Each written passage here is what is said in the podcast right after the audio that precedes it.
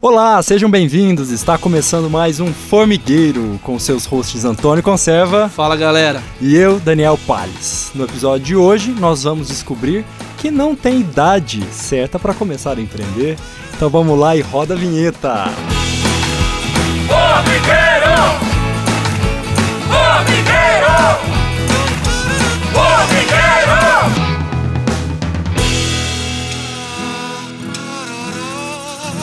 E aí, Antônio, tudo bem? Fala, Dani, maravilha. Legal. Hoje nós estamos com dois jovens empreendedores muito aqui conosco. É, a gente estava ouvindo um pouco da história deles e vai ser muito bacana para todo mundo conhecer um pouco mais é, do que, que é ser empreendedor logo no começo da vida profissional, né? Então sejam bem-vindos, Igor e Gabriel. É, o Igor Marinelli, ele é cofundador e conselheiro na, na Somos Todos Heróis e cofundou também e é CEO da Traction. E o Gabriel Lameirinhas, ele é, é conselheiro hoje na Somos Todos Heróis e CEO na Traction. Os dois é, fizeram engenharia da computação na USP, então estamos todos em casa. Uh, sejam bem-vindos, pessoal. Por partes. Lembrando que tem alguém da UFSCar aqui. Ah, verdade, é mesmo. É. Somos todos USP e o Antônio. Quando falou o nome Traction de primeira, eu já vi que o podcast vai ser bom. A gente já ouviu de tudo já. O último foi Traction. que bom que eu acertei, então.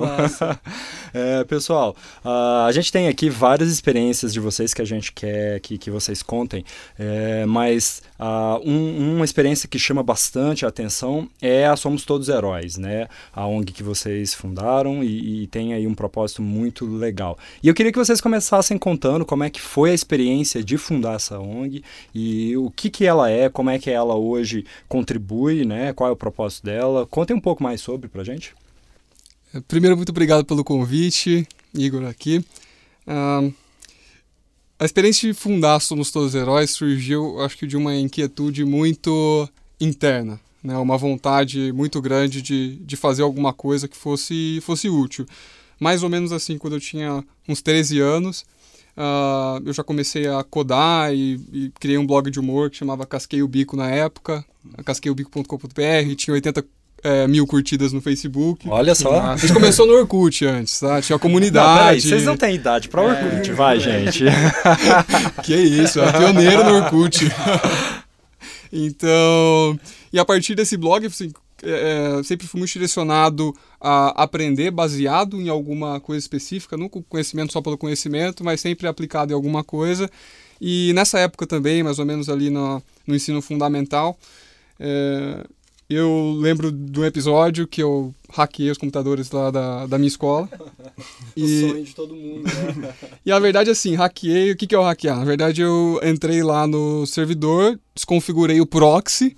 Uh, então, o, o, pessoal poderia acessar todos os sites que eles quisessem uh, na biblioteca, né? De um jogo até um pornô, que não vai mencionar. É, isso deu um, um problemão. Então, eu fui parar na diretoria e meu pai estava lá. E aí eu lembro desse episódio que me marcou bastante, que eu lembro do diretor falando, olha, seu filho né, hackeou tudo aqui, o nosso, os nossos computadores aqui da escola. Meu pai olhou e falou, meu filho, de 13 anos fez isso? Os caras, é, foi. Pô, vocês precisam de um sistema melhor então, cara. Vai atrás de comprar um negócio melhor e tal. E ali, na época, vocês poderiam pensar, né, pô, uh, eu era provavelmente o único que sabia fazer esse tipo de coisa, mas também, sei lá, uh, o pessoal ficava muito impressionado e isso foi criando um certo ego, eu acho. Nossa, eu tava baludo, como se diz, né? Putz, legal tal. Uh, e aí aconteceu que, pela visão do meu pai nesse dia, eu, ele simplesmente não viu nada de impressionante. Pelo contrário, ele viu o que, que você está perdendo o seu tempo fazendo esse tipo de coisa. É... E aí aquilo ficou um pouco na minha mente, tanto que eu decidi fazer a engenharia de computação. Eu e o Pati somos uh, entramos na mesma sala. Bom, é, antes de mais nada, obrigado pelo convite também, que eu não, não deu tempo de eu agradecer. E basicamente emendando na história do Igor, depois que ele fundou a Somos Todos Heróis, no segundo ano de faculdade a gente começou a, a tanto estudar junto, a gente foi percebendo uma, uma boa sintonia para estudar e a gente começou a morar junto e eu comecei a ver de perto a, o surgimento da Somos Todos Heróis, o crescimento do alcance da Somos Todos Heróis. Até que um dia eu vi alguma coisa muito ruim no Facebook que eles fizeram no marketing. Eu critiquei o Igor, falei, cara, isso aqui tá ruim. Como é que vocês estão conseguindo ajudar a criança assim? Aí ele foi lá e, e Ele falou na verdade, Igão, tá uma bosta. e na hora eu já dei o admin do Facebook para ele e falei, faz melhor faz então, melhor. tem uma semana. E aí começou a nossa, nossa sociedade, entre aspas. Tipo, no começo ainda não tinha claro de que eu ia começar a me apaixonar por empreendedorismo do jeito que ele era é, apaixonado desde cedo, mas com o tempo, assumindo mais responsabilidade lá dentro, a gente começou a se incomodar com as coisas que estavam acontecendo, que a gente poderia alcançar mais pessoas, que a gente poderia fazer um marketing mais estruturado, mais consistente, para atingir é, crianças de outras regiões, não só de São Carlos e, e, região. Mas a gente começou a estruturar o marketing, é, a gente percebeu que o trabalho das pessoas na ONG poderia ser muito maior do que só um trabalho pontual, um trabalho voluntário pontual. E foi aí que a gente começou a construir a cultura da Somos Todos Heróis, a gente começou a pesquisar mais sobre como começar uma startup, qual é o conceito envolvido em, é, em volta de uma startup. E a gente sempre tentando desvincular Somos Todos Heróis da faculdade e, ao mesmo tempo, usar a força motriz do aprendizado que as pessoas buscavam com a Somos Todos Heróis. Ô Gabriel, só me conta uma coisa, só para o pessoal que está ouvindo entender. O que, que faz a Somos Todos Heróis? Ah, importante, né? é, e até mais ainda, né? Acho que vocês estavam quase chegando no momento da ideia do, do Somos Todos Heróis, Isso. então o Igor contou um pouco aí da, da, da do início uhum. dessa vida de empreendedor, ou do interesse por criar coisas, e depois isso. acho que no futuro viu que isso poderia virar negócios, né? Então também aproveita para contar o, o, que, o que é a Somos Todos Heróis e quando que foi o gatilho aí para isso começar? Bom, pegando um gancho então, junto nessa, nessa inquietude, é, eu já sabia antes de entrar na faculdade, é, eu não tive o, o essa uh, esse descobrimento que a faculdade não era o meu lugar dentro da faculdade. Antes de ir, eu já sabia que a sala de aula não era o meu lugar. Uh, então, basicamente, eu fiz essa escolha ali de pô, engenharia, engenharia de computação parece um nome legal, vamos nessa, né? e, foi que eu tive a sorte de cair na mesma sala é, que o Pati. E aí, já no primeiro ano, eu comecei a fiz todas as extracurriculares possíveis, assim, ah, todo, vamos pegar um por um e ir fazendo, né? Ficava pouco tempo porque não achava que tinha um, compre, um comprometimento necessário e, ah, não sei o que, tem prova tal. Ah, e eu já tinha uma, uma visão um pouco diferente. Então, nesse momento ali, passando na Avenida São Carlos, quem é de São Carlos vai conhecer o Rosaldo. É, até hoje, na Avenida São Carlos, ele segura uma placa escrito Campanha Ajude Henrique. É, e o Henrique precisa de uma cirurgia, né? Com células tronco, porque ele sofreu paralisia cerebral. Precisava na época.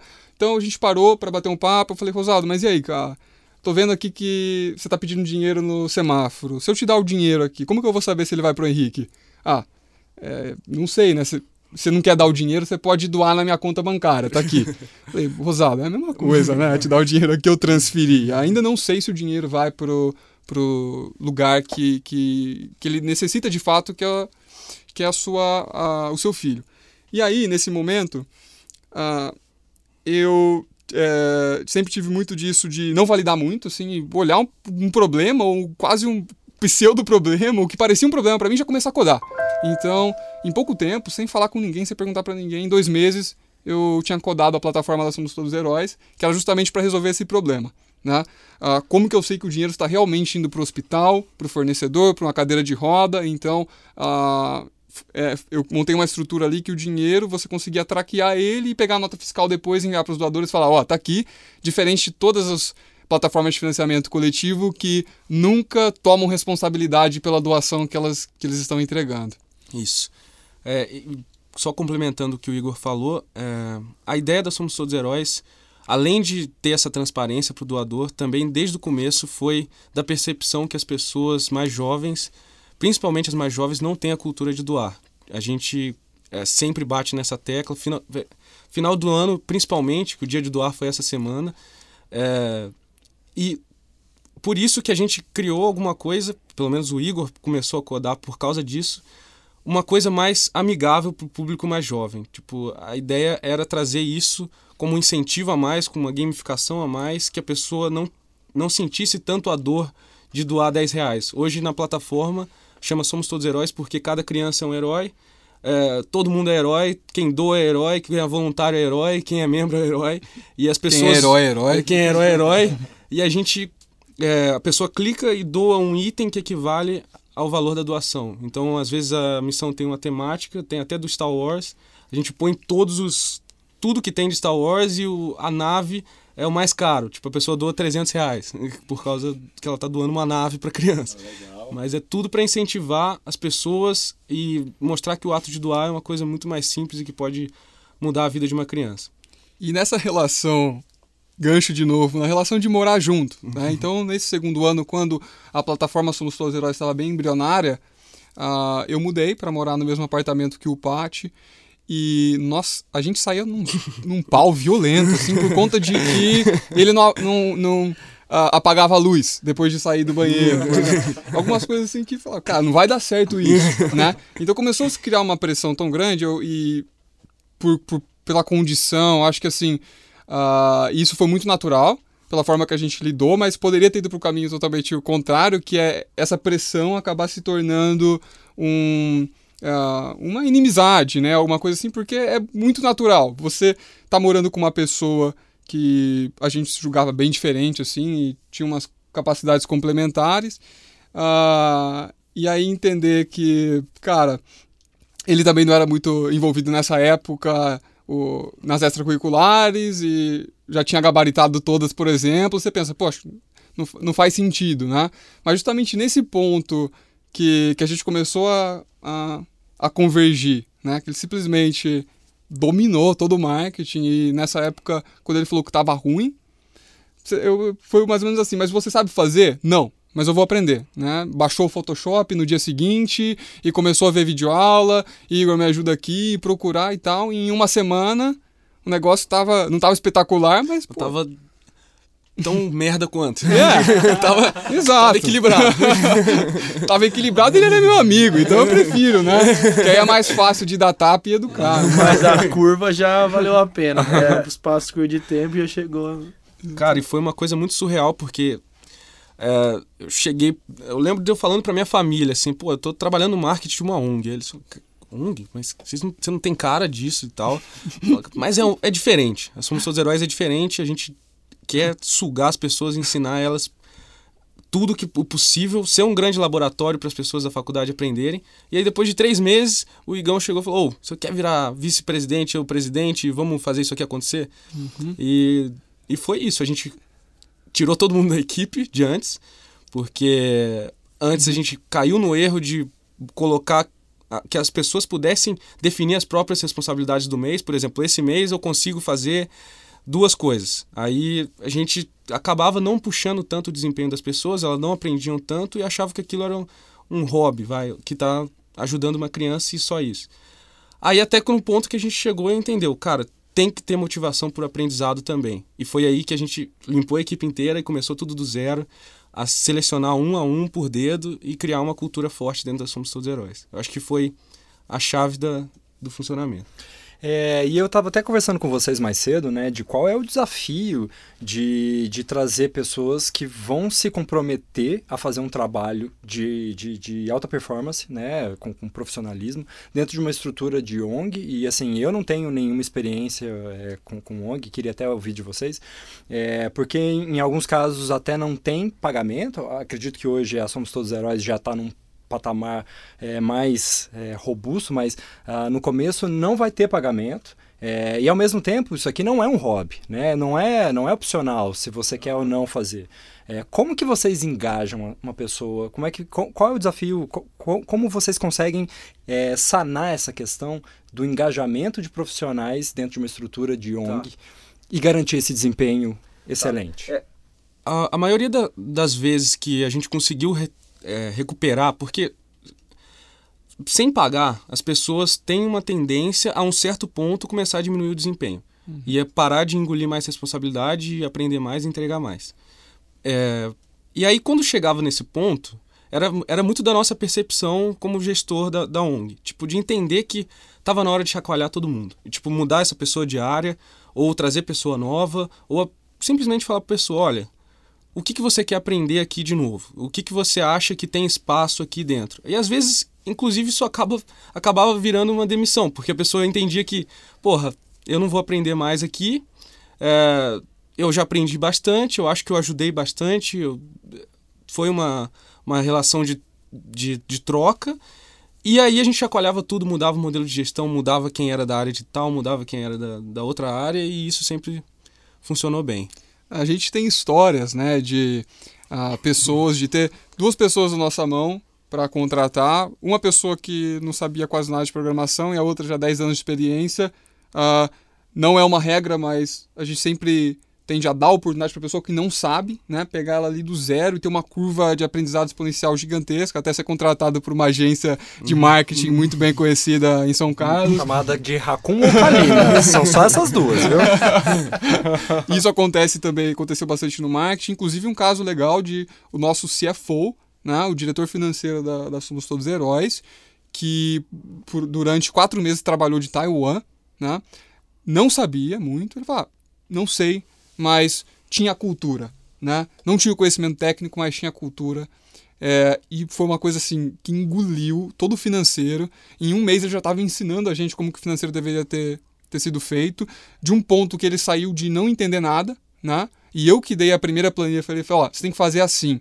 Né? Então ele realmente revolucionou e hoje, um ano depois, a gente ainda utiliza o legado, todas as coisas que ele deixou lá, e ele foi contratado por um fundo de investimentos agora em São Paulo. Então a história que essa pessoa tem para contar, né, de que passou nós somos seus heróis. Então assim, ó, a nossa moeda de troca é o delta dessa pessoa, é como ela chegou e como ela saiu. E se a pessoa entende isso, ela se dá muito bem nós somos seus heróis. Se ela não entende isso, ela é demitida ontem, né? Legal.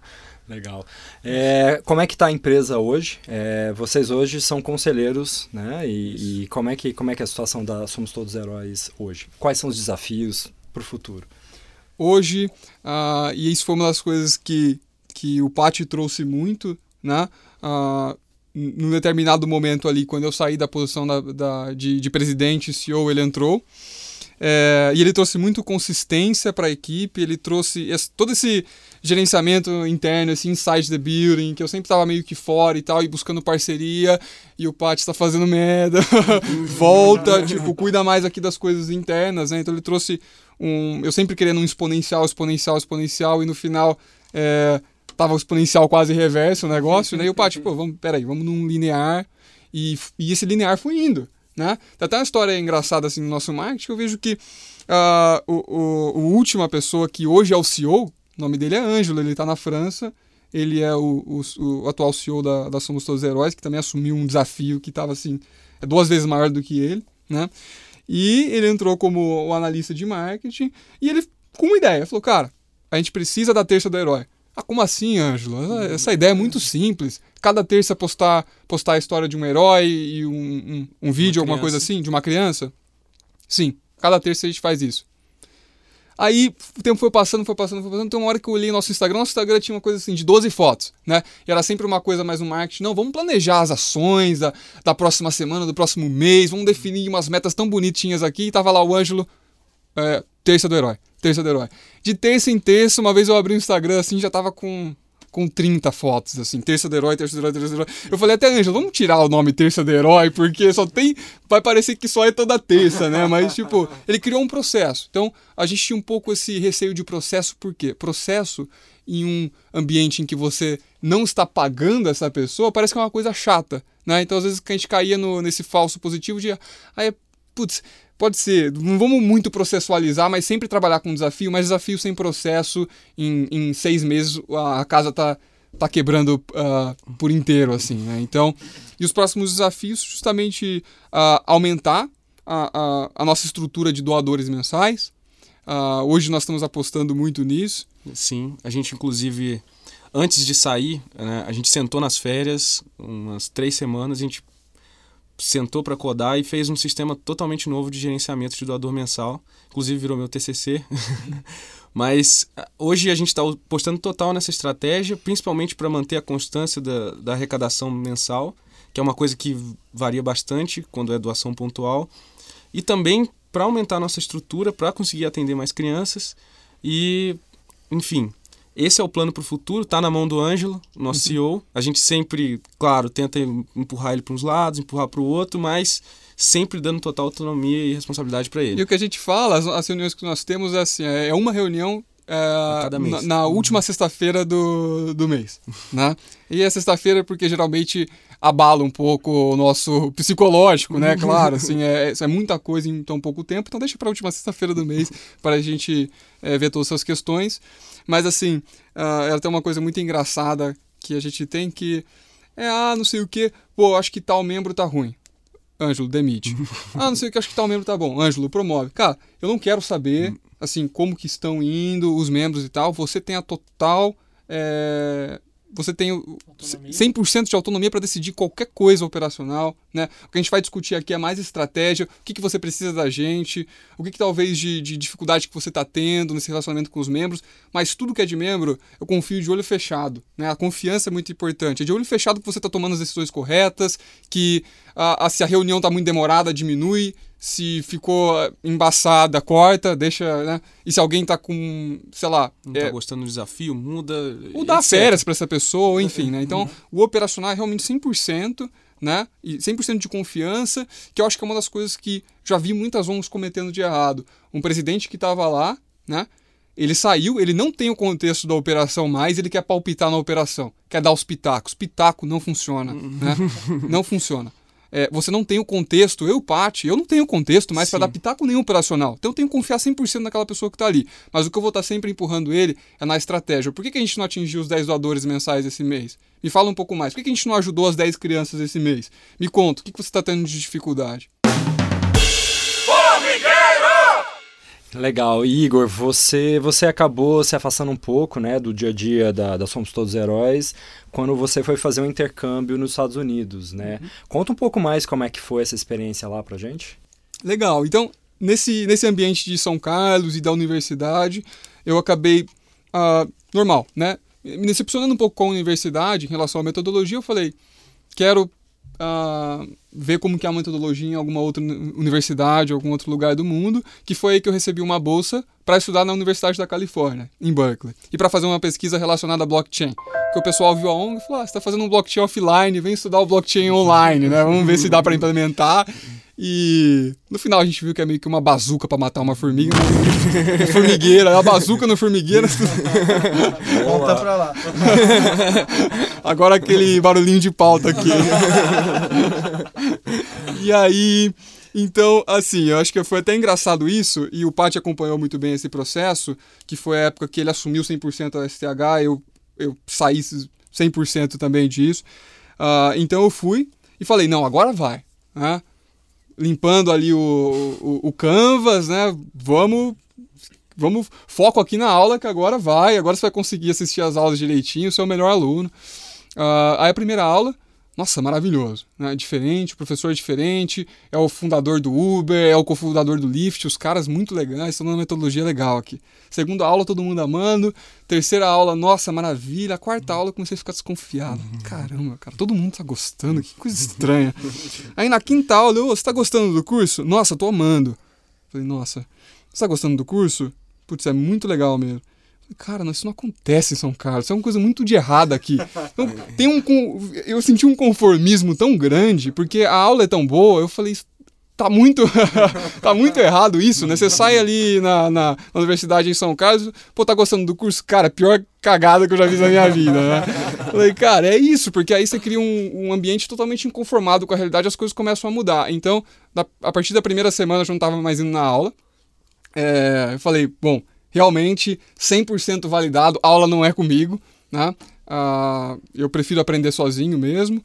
Então, comecei a me envolver com algum com startup, né? Então a, a primeira coisa, fiz o intercâmbio de um ano. Na primeira metade ali era com uma startup de comida. Comida era muito caro em Berkeley, 11 dólares por prato por, por aluno que eles mais ou menos gastavam. Queria diminuir para 5, queria cortar pela metade. Como? Fazendo as pessoas cozinharem em casa, tirando o delivery, colocando um pick-up point, né, um lugar para você retirar sua marmita dentro da universidade. Uh, vamos fazer isso, beleza?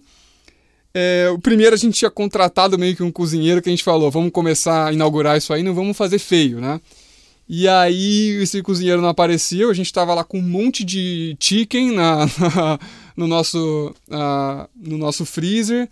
Era 8 da manhã, três pessoas, aí eu e mais dois, a startup, falou, cara, o que a gente vai fazer? Cozinhar, com certeza, né? Então a gente fez as 30 marmitinhas que precisava, lá não tem esse conceito de marmita, assim, né? Mas é o to-go box e tal, mas... Então a gente colocou as marmitinhas lá nesse pick-up point, a gente recebeu feedbacks muito bom, que a comida tava maravilhosa e tal. Falou, nossa... Olha que... só, vai descobrindo talentos, hein? Temos, temos cozinheiros. ai, ai, e eu vegetariano ainda, cozinhando frango. Né? Não dava para fazer opção vegetariana naquela época. E aí uh, começou a dar muito errado e quebrar esse modelo porque a vigilância sanitária começou a colar e tal, e se a gente sofresse um processo, ia pulverizar o que nem tinha ainda, né? Então, infelizmente, é alimentação muito complicado para você disruptir esse setor, digamos assim. E aí depois, na segunda metade, comecei a me envolver mais com ciência de dados, que eu achava aquilo muito legal, não tinha muito contato, então comecei a programar é, em Python mesmo e, e, tinha um projeto que eu me envolvi para predição de doença crônica, que virou uma startup. A gente recebeu um, um prêmio na Hack Brasil, em, em, Boston. Ah, conta, conta mais como é que foi isso, Igor. É, como é que foi essa premiação? Que eu sei que, que foi um negócio bem, bem bacana, né? Conta lá pra gente. Então, uh, isso, isso, foi uma coisa bem legal, assim, do aprendizado, do, do machine learning, vários outros buzzwords, né? Mas isso que trouxe para mim é... Hoje a, a, a saúde os hospitais, os planos de saúde, eles já fazem esse tipo de predição. Eles estão a todo momento monitorando o risco e tal, mas eles têm uma base de dados minúscula. Né, eles têm a base de dados deles. Então, uh, o meu insight foi conectar diferentes bases de dados. Então, vamos envolver DataSUS, vamos envolver Vigilância Sanitária, vamos envolver Serasa, porque no Serasa eu sei uh, quem que é o pai e a mãe dessa pessoa, que eu tenho CPF pai, CPF mãe. Né? Uh, então, diversos insights não óbvios que fez com que uh, fosse muito legal, assim, era um time de eu e mais duas pessoas. Uh, e aí, depois desse, desse prêmio, a gente começou a realmente ir mais fundo e começou a ter bastante problemas uh, de sociedade, né? De equipe, uh, o Pat também pressionando desse lado aqui. e aí, quando você volta? É, quando você volta, porque a gente já sabia que a gente queria trabalhar junto, quando que a gente vai abrir a nossa startup, né? E eu tentando meio que, sei lá, vou puxar o Pat, mas eu sabia que o Pat tinha um potencial muito grande e que a equipe. Uh, se eu não me sentia confortável com a cultura dos caras, com a forma de fazer, com interesse esse propósito, o Pat também não ia se sentir confortável. Então a gente negociou, fez meio que o spin-off e foi daí que surgiu a Attraction, assim. Foi na época que uh, toda essa pressão e se eu voltasse para a universidade ia ter que continuar recebendo aqueles milão, famosos milão dos pais, né? E, cara, não queria, precisava achar um jeito de continuar me pagando mesmo, né? Foi quando a gente decidiu, não, vamos abrir a nossa, então a gente abriu a Traction. E a Traction nasceu nesse contexto da inteligência de dados e no contexto do desespero meu e do Pat, que a gente olhou e falou, mundo sem dinheiro, uh, quem que tá doendo mais esse problema da, da ciência de dados, né? Quem que tá doendo mais esse problema de não conseguir tomar decisões com base em dados? E foi aí que a gente viu que descobriu que era indústria. Legal. Antes até de entrar na, na Traction, que é a empresa que vocês tocam hoje, e contar um pouco como surgiu, o Gabriel, para quem está ouvindo também, que é, o, é, a mesma pessoa, o Pátio, o Gabriel. É um só.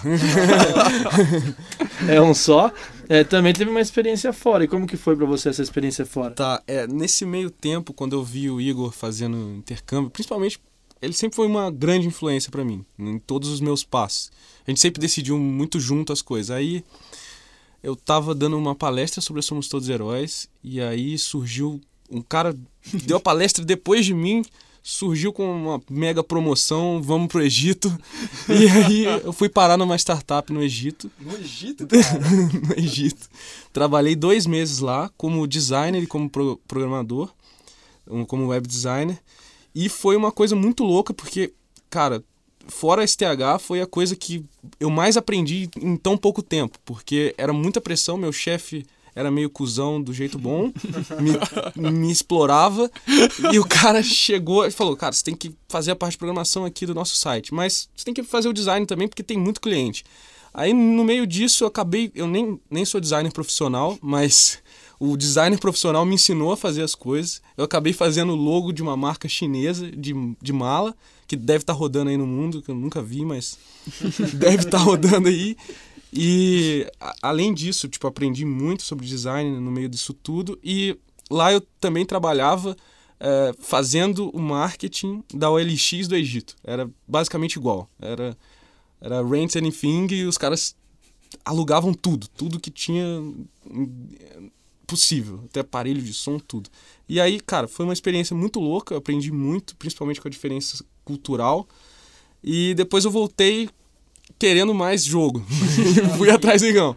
E aí vocês voltaram mais ou menos no mesmo tempo e a Isso. partir daí, como que surge a Traction nisso tudo, né? Como que vocês decidem os primeiros passos que vocês decidiram dar? Tá. É, basicamente, é bom voltar um ponto que a STH sempre foi uma coisa que que trouxe uns insights importantes pra gente. Um insight que foi o principal, principalmente pro Igor, que saía codando as coisas, era de validar o problema se o problema realmente existia. É, Outro se, plim aqui, hein? É, o cara... Validar o problema. Ele, ele não MVP, falou... né? Vamos falar assim, MVP, já é... um plim. Aí... Ele, ele não falou nem metade das coisas que ele fez e foram inúteis. tipo, é, o, o cara já fez plataforma de psicologia online, já fez tudo, cara. Tudo que você imaginar ele, aí, numa dessas, é, ele estava prestando serviço com um MEI para uma indústria de papel e celulose brasileira grande e começou a prestar serviço de longe, os caras estavam pagando bem e a gente meio que estava desligado nisso, até o ponto que a gente falou, cara, o dinheiro tá vindo dali. É, é um negócio legal de programação, a gente sabe fazer, tá em falta no mercado. A gente começou a identificar essa necessidade por inteligência de dados lá dentro e aí, a partir disso, a gente começou a criar um produto dentro do cliente, como um cliente anjo. E o Igor me falou, cara, como a gente quer empreender junto, vem comigo, você começa a programar também, a gente divide as demandas. E nisso, a gente começou a desenvolver um software, um SaaS, dentro da, da, da indústria de papel e celulose, para... É, a gente começou a desenvolver isso e cada demanda que a indústria de papel e celulose que a gente estava prestando serviço pedia pra gente, aquilo virava linha de código. A gente nunca fez o contrário, fez a linha de código, é, sei lá, chutando uma demanda, que era uma coisa que acontecia muito antes. E quando pedia a gente estressava, né? Mas por que precisa Isso. disso? Por que precisa daquilo? Qual é realmente o problema e tal? Então a gente falou, vamos inverter a lógica como a gente vem fazendo e não vem dando certo, mais ou menos, né? Vamos realmente estressar dentro do problema porque uh, é é assim, a capacidade de execução nunca foi um problema pra gente. Nunca, assim. É, e é muito rapidamente que a gente tira as coisas do papel mesmo, mas é interessante que às vezes é, é uma das características mais desejáveis no, no mercado, mas é uma das características que mais também me atrasou nesse sentido de antes olhar e coisa besta, assim, né? Mapa da empatia, vamos conversar com o cliente, vamos sentar, qual a necessidade realmente, aquele Isso. mesmo Steve Jobs lá, né? Não sabe qual que é a necessidade dele, você tem que entender de uma, de uma outra perspectiva e tal. Então tudo isso foi que, o que, assim, um dos meus uh, desafios pessoais mesmo. É, e conta um pouquinho mais hoje o que, que vocês entregam via Traction. É, qual é, qual é, a, como que vocês geram valor é, dentro da proposta de vocês? Legal. Então hoje uh, nós nós saímos ali de um momento em que a gente decidiu tornar isso um produto em junho, né? Até uh, até ter uma equipe assim que acho que relativamente um crescimento um crescimento rápido, né? Que a gente observou e de novo, acho que é estranho ter parado em indústria, né? Você, você olha pra galera, ah, tô fazendo uma fintech, tô fazendo outra coisa aqui e tal. Então, e a gente, não, estamos revolucionando a indústria. e é um baita desafio, porque a, a relação de confiança que a gente tem que criar no sentido de, pô, esses carinhas que estão vindo aqui, né, é, pedindo 10 vezes hum. menos que o preço e entregando 10 vezes mais rápido, vocês vão fazer mesmo? Vamos, né? E além disso, a gente bota a, a, a, o sucesso do negócio à prova também, né? A gente cobra no formato de que a gente está apostando que o negócio vai dar certo e o modelo de receita compartilhada depois no resultado que você teve, por exemplo. Ah, né? Então, assim, nós temos uh, uma metodologia, ah, um SaaS, como o Pátio comentou, de ajudar as, as, as, indústrias a tomarem melhores decisões baseadas nos dados que elas já têm, uh, principalmente na parte de indicadores de processo, os Sim. processos produtivos, a gestão de ativos, então uma linha de produção mesmo, como que eu reduzo a perda uh, do produto na qualidade final, ou um guindaste que eu tenho, né? Como que eu sei que é a hora de fazer a manutenção preventiva nele, coisas nesse sentido que a gente está trabalhando e tateando. E é legal também um ponto que, que a gente vem aprendendo, é, não é bem escolher o cliente, mas tipo, os clientes mais valiosos a gente a, a, acaba validando isso porque nosso produto está sempre em desenvolvimento, né? O nosso software nunca vai acabar e vai falar, pô, agora a gente já consegue vender para todo mundo, não vai precisar mudar nada. A gente sempre desenvolve mais coisas dentro do cliente e acaba criando novas soluções. Hoje a gente está total virado para gestão de ativos, que a gente vê que isso é uma coisa que enche os olhos da, das, dos clientes. E a gente procura cliente que provavelmente vai precisar disso para a gente conseguir desenvolver o nosso produto voltado para isso, entendeu? Então, uma máxima que a gente tem muito grande é a gente que escolhe o cliente, né? Assim, tem uma... É bizarro, mas o, é verdade. O cliente, ele escolhe a gente, mas a gente tem que escolher o cliente também da, de uma forma igual ou maior até, porque principalmente nesse momento de startup, um projeto muito complexo, que é um projeto dentro de uma indústria, eu já vi diversas startups falharem uh, por não escolher esse cliente certo, que está alinhado com esses interesses, que entende que está ali, que também e... é anjo, né? Isso, esse ah. é o ponto principal, que o cliente, no nosso caso, é como se fosse um investidor para a gente, né? Porque se ele estiver investindo do jeito certo, ele precisar de uma solução que vai servir para outros clientes também, isso é muito interessante para a gente e pode definir todo o futuro do nosso negócio, nossa visão. Então, por isso que a gente está nessa fase de escolher bem quem que a gente vai demandar essas horas, quem que a nossa equipe enxuta hoje vai trabalhar. Cinco pessoas hoje. Olha só que legal. Nossa, tem vários pontos aí que, apesar da idade, vocês estão dando uma aula de vários pontos importantes na gestão. Então, essa questão é muito massa que eu preciso ter clientes que eu consiga gerar valor, né? Então, se o cliente ele não compreende o que, que o meu produto ou o meu serviço traz de valor, talvez ele não esteja no momento de a gente se conectar. Uhum. E aí, se a gente também se conectar nesse momento com um cliente que me tira de um objetivo que eu tenho, eu vou gerar um, um, um, braço desse serviço que talvez não me rentabilize, eu tenho que dar manutenção nisso, e entra várias coisas de gestão de código, uhum. que é super complexo. Então, achar os parceiros nesse momento que permitam vocês a entregar valor, com certeza vai fazer catalisar todo esse processo de de desenvolvimento e crescimento da startup. Muito massa. Achar os ponta firmes, que a gente fala. São os ponta firmes, né? Legal. Ô pessoal, e como é que é, é, propor um modelo de negócio desse num mercado que com certeza tem gente grande já fazendo, talvez não, não na proposta que vocês estão se, se colocando fazer, mas com certeza tem empresas que estão aí brigando por espaço e aí chegam dois jovens empreendedores de São Carlos e os dois nem sequer tem diploma, como se isso servisse para alguma coisa no final das contas, mas é, são, são, são duas pessoas que estão começando um modelo de negócio. Como é que é convencer uma empresa? Como é que é atuar nesse mercado? Né? Que é, é desafiador, eu imagino. Tá. É... Bom, é, esse, esse descobrimento começou quando a gente foi no nosso primeiro evento, né? Porque hoje a nossa venda total começa em eventos. Nossos contatos vêm todos de eventos, principalmente com inteligência de dados, com indústria, etc. Aí a gente estava lá, encontrou um cara de um vice-presidente de uma empresa importante do ramo de tecnologia para a indústria. E o cara perguntou para a gente: o que, que vocês estão fazendo aqui? Que, como assim? Que, que, dois moleque aqui? Aí o cara perguntou pra gente, a gente falou, ah, a gente tá com uma empresa aí, cara. Tamo com uma empresa. Tamo uma empresa, tá? Uma empresa, tamo empresa, com tal. Com E maiúsculo. Indústria de papel e celulose, estamos prestando serviço para eles e tal. Já faz um tempo, o produto tá, tá, tá gigante. Aí o cara Falou, como assim empresa? Vocês são dois moleques. É startup. Eu falei, não, cara, empresa.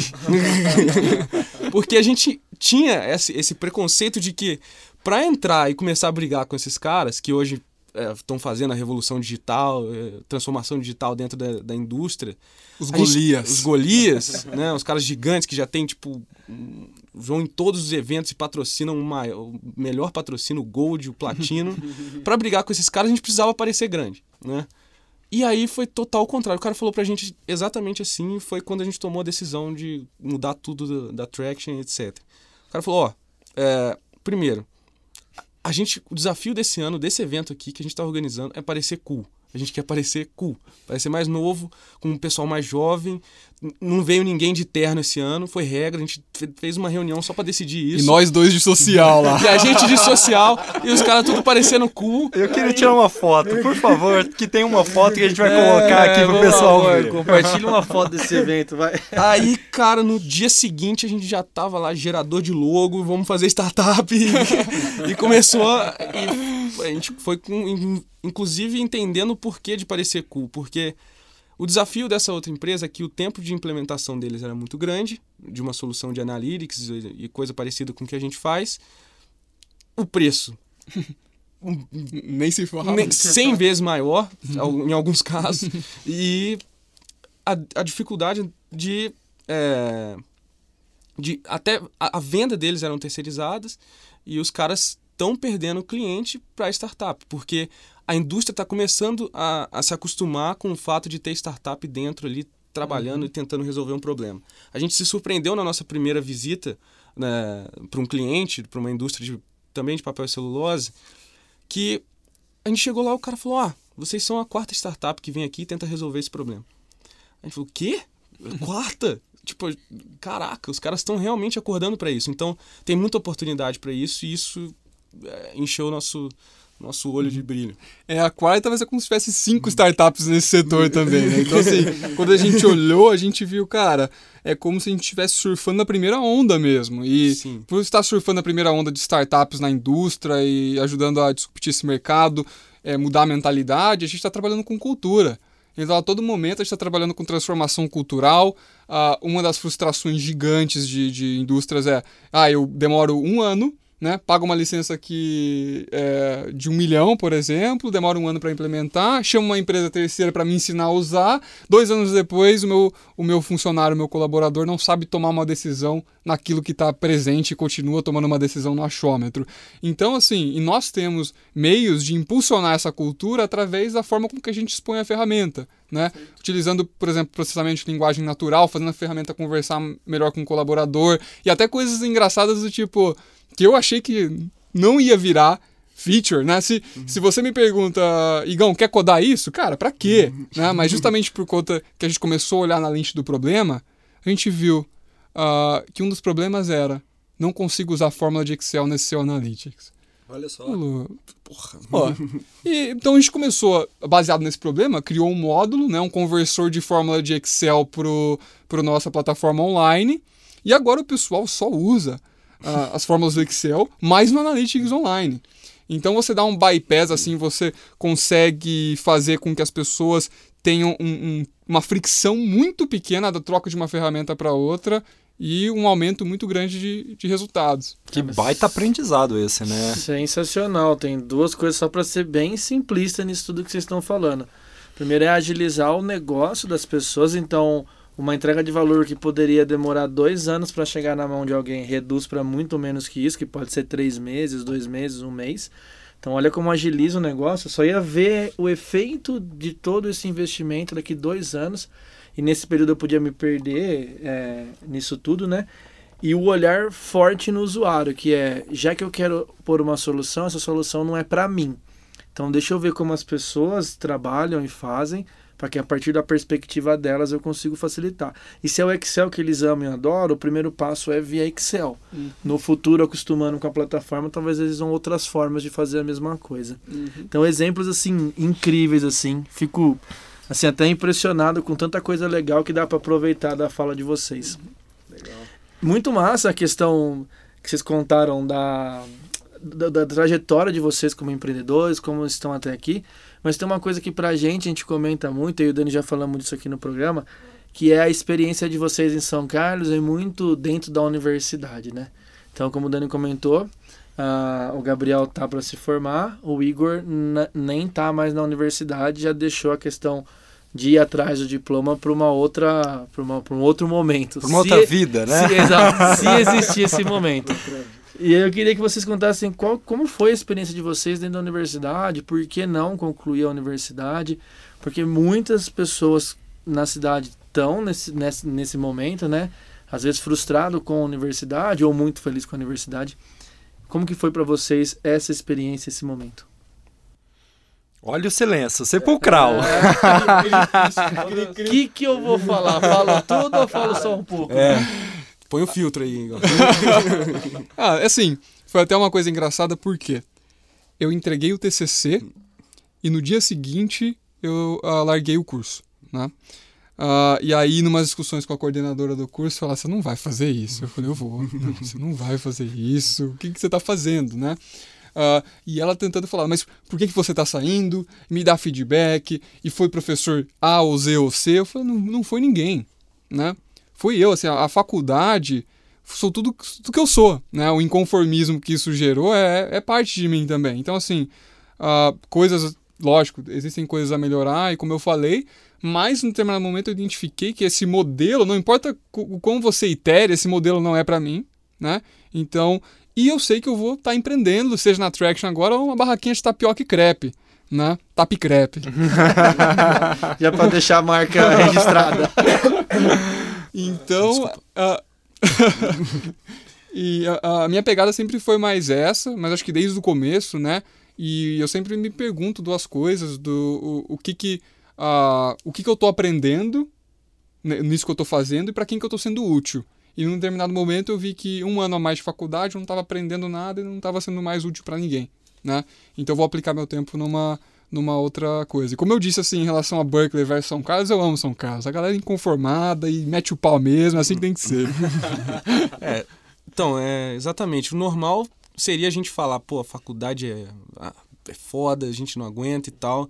Mas a quantidade de oportunidade que ela abre, às vezes vale a pena você ir até a metade e dropar, entendeu? é, é, uma questão que você não vai achar em lugar nenhum, né? Porque ainda mais aqui em São Carlos, com, com esse ambiente surgindo de startups aqui, com milhões de opções. Assim, eu vejo pessoas de outros lugares, inclusive da UFTM, é, eu já conversei com bastante pessoas de lá e eles reclamam que lá não tem extracurriculares. Tipo, aqui você tem oportunidade para se meter em qualquer coisa. Até se você, cara, eu quero ganhar um dinheirinho no meu segundo ano já. Você consegue achar um lugar. Você consegue aprender uma coisa nova. Vai ter alguém que vai entender que dá para jogar um monte de responsabilidade em você e como você está muito atrás do aprendizado, você Venham para STH. sth.org.br. Vagas abertas. É. Vai ter alguém que vai querer te, te, incentivar e pegar você lá do comecinho e jogar um monte de desafio para você. Aqui eu acho que é o melhor lugar para isso, de todos que eu já ouvi falar, pelo menos. E um ponto interessante é que eu vi de Berkeley, contrapondo um pouco de São Carlos, é que aqui nós temos extracurriculares dentro da universidade. Em Berkeley nós temos startups. Extracurricular lá é startup. Né? Ah, onde que você está fazendo a sua extra? No Salesforce, no, uhum. no Airbnb e tal. É um ambiente muito mais competitivo do que aqui. Uh, então, assim, criou-se, acho que a metodologia que aqui as pessoas empreendem muito mais. Lá as pessoas se adequam muito mais ao ambiente empreendedor já, né? Então eu vejo mais negócios surgindo aqui, minha percepção, né? Em São Carlos, mas eu vejo pessoas indo trabalhar mais em startup em Berkeley. Uhum. Legal. Massa demais. Então é legal quando vocês falam que parece que então que a universidade ela pode ser o primeiro passaporte para vir para o ecossistema de São Carlos, onde Sim. tem um monte de startup, onde tem um monte de oportunidade. Aprende-se na universidade, mas talvez o tempo de universidade hoje, que ele pode ser muito longo, talvez esse tempo seja mais do que o suficiente para você se encontrar pela Sim. vida aí, né? É isso, que, que história legal de vocês. É, a gente com certeza vai trazer eles mais vezes, é, mas agora a gente tem que ir para a última parte do episódio. Aí uma coisa que é legal, né? Imaginando que eles estão contando todas essas histórias com 22 e 23 anos, acredito que daqui um ano ou dois anos, imagina quantas empresas já não surgiram, quantos negócios, o que aconteceu. Então, com certeza a gente vai se falar muito. E aí vocês vão comer um tap crepe lá. Tomara, combinado. Antônio, eu nem te conto o que eu tava fazendo com 22, 23 anos. Rapaz, um dia a gente conta um a nossa dia a gente história. Conta, exato. É, boa. Mas pessoal, então pra gente ir pra, pra última parte do, do episódio, eu queria pedir para que vocês deixassem, cada um de vocês deixasse uma dica é, para quem tá ouvindo a gente. E assim, como que vocês podem inspirar essas pessoas? O que, que elas podem levar da história aqui que vocês trouxeram pra gente? Tá, é, eu começo. Pati, você, vai. Eu, eu vou. É, bom, a minha dica é um pouco contrapondo a história bonita do Igor, de começar a programar desde os 13 anos. Eu acho que é total possível alguém de qualquer curso, não precisa ser engenharia de computação, começar a programar. E eu sugiro que a pessoa comece em Python mesmo que a galera fale, ah, na faculdade tem que começar no C, que o C é difícil e você vai aprender tudo. Não, vai no Python e faz a coisa acontecer. E essa é a minha dica. Muito Aprenda boa. a programar. Muito boa. E olha só, ninguém tinha dado essa dica até então, hein? E é uma é dica muito boa. Uhum. Legal, parabéns. A minha dica vai de encontro ao Aprenda Python, né? Então foque no Python, mas assim, uh, esse eu aprender a programar pode parecer muito assustador. Então por onde eu começo? Vai no YouTube, canal Felipe hum. Deschamps, tá? Uh, o Felipe Deschamps foi CTO da empresa Pagarme, uh, saiu para abrir seu, seu canal de, de programação e ele está fazendo desempenhando um papel muito importante que é justamente uh, democratizar a programação para todo mundo. Assim, qualquer pessoa de 10 anos, 20, 30, 50, inclusive mulheres, que às vezes Uh, às vezes não podem sair de casa por conta do filho, por exemplo, isso acontece muito, né? Começa a programar Python, trabalhar freelance online, porque não, uma forma às vezes de gerar uma, uma renda extra, mas assim, o canal dele expõe muito isso de desmistificar tudo que é programar e pegar na sua mão e falar, vamos fazer um app? Vamos fazer o, o Tinder hoje aqui, né? Que legal. Por exemplo. Que incrível. Muito bacana. Duas dicas bem legais para quem está começando. Com certeza a gente fala da, do déficit de desenvolvedores, então todo mundo que está com essas empresas aí sabe a dificuldade que é trazer pessoas com talento e até pessoas que estão dispostas a aprender esse tipo de profissão, então com certeza é uma dica bacana. Começar e por onde começar. Muito bom. Sensacional. Você, Antônio, vai lá. Boa. Eu vou deixar hoje, volto a falar de livros. Uh, vou deixar como dica os cinco desafios das equipes. Uh, os cinco desafios das equipes do Patrick Lecione é um livro que eu uso muito, já usei antes e, e cada vez ele me mostra uma faceta nova, que é uma das formas de a gente levar as pessoas e os times a ter alta performance, né? Então ele vem através de uma pirâmide contar alguns passos que os times passam até ter alta performance. E isso facilita muito quando você inicia o time ou entra numa organização ou começa a trabalhar com pessoas novas ou seu próprio time que pode estar estagnado em algum ponto, ele ajuda você a ter um ponto de vista, mais um ponto de vista de como desenvolver as pessoas. Então, minha dica de hoje, os cinco desafios das equipes. Nossa, muito boa. Você sabe que esse foi um dos livros que, que me inspirou ali na época que eu estava fazendo MBA a pensar que eu queria de fato ter a minha própria empresa, assim, é, porque eu tinha saído de um contexto de, de, de, equipes que não era muito positivo e eu vi que tinha caminho para uhum. chegar em alta performance, né? Uhum. Foi, que legal, que bom, que boa dica, Antônio. E eu vou então também dar uma dica de livro. Hoje eu vou ser conservador, vai. Com, Mas tá muito conservador. Não, com dois, com dois capítulos novos empreendedores, eu vou ser conservador hoje, vai. Boa. Mas foi um, um livro que me ajudou muito, assim, toda a minha formação, inspiração inspiração. É, todo empreendedor tem que ler e tem que conhecer a história desse grande é, revolucionário e gênio. Steve Jobs, né? Nossa. Demorei até muito tempo para indicar isso. Com eu, fanboy de carteirinha. E eu vou indicar então a biografia do Steve Jobs, é, pelo Walter Isaacson, ou não sei como é que pronuncia, mas tá lá, a gente vai colocar o link. É, o legal dessa biografia, ela foi lançada é, algumas semanas, um alguns meses depois que o, o, próprio Steve Jobs morreu. E todo o processo de cunho da biografia é, foi feito em parceria do autor com o próprio Steve Jobs, é, em que ele, ali, mais no final da vida dele, ele já começa a, a descer todas as, as, barreiras e falar de fato o que, que tinha acontecido. Então, é, é, uma história muito impactante de um cara que começou a empreender muito jovem, né? talvez assim como vocês dois, é, logo no começo da vida profissional, já entendeu que o caminho dele era de empreender. E, e foi muito fundo em criar toda uma revolução que hoje a gente vivencia, né? Ele, pro bem ou pro mal, ele é uma grande figura. E o livro é fantástico, é, me ajudou muito a tomar várias decisões, inclusive já li algumas vezes e está aqui aconselhado para todos nós termos na cabeceira da cama. Beba suco de cenoura. é isso aí. Boa. É, pessoal, então queria agradecer muito vocês. É, a participação foi sensacional. Espero que vocês venham contar aqui sobre os novos projetos, o sucesso da Traction. Deixem as últimas palavras. É... é isso aí, campeão.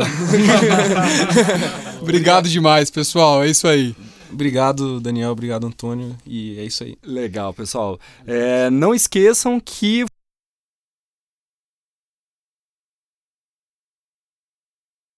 tudo que a gente está falando aqui hoje, toda, todas as informações, a hashtag sonora, os links, os livros, as dicas, é, vocês vão achar, principalmente no Facebook, mas a gente tem material sendo compartilhado também no Instagram, no Twitter e no LinkedIn. No LinkedIn, isso aí. Em breve no TikTok. em breve no TikTok. Por que não, né? Faz isso uh, não. a gente quer muito ouvir críticas, sugestões e feedback. Isso é super importante, então deixem também nos canais de comunicação. Uh, e é isso, Antônio. Feito. Obrigado, Igor e Gabriel, de novo. Poder trazer um pouco da história da galera jovem de São Carlos que está empreendendo. Espero que logo a gente entreviste pessoas uh, com, com, as, com histórias próximas e que estejam desbravando esse mundo do empreendedorismo no Brasil. E começando por São Carlos, que é um lugar super rico. Valeu demais.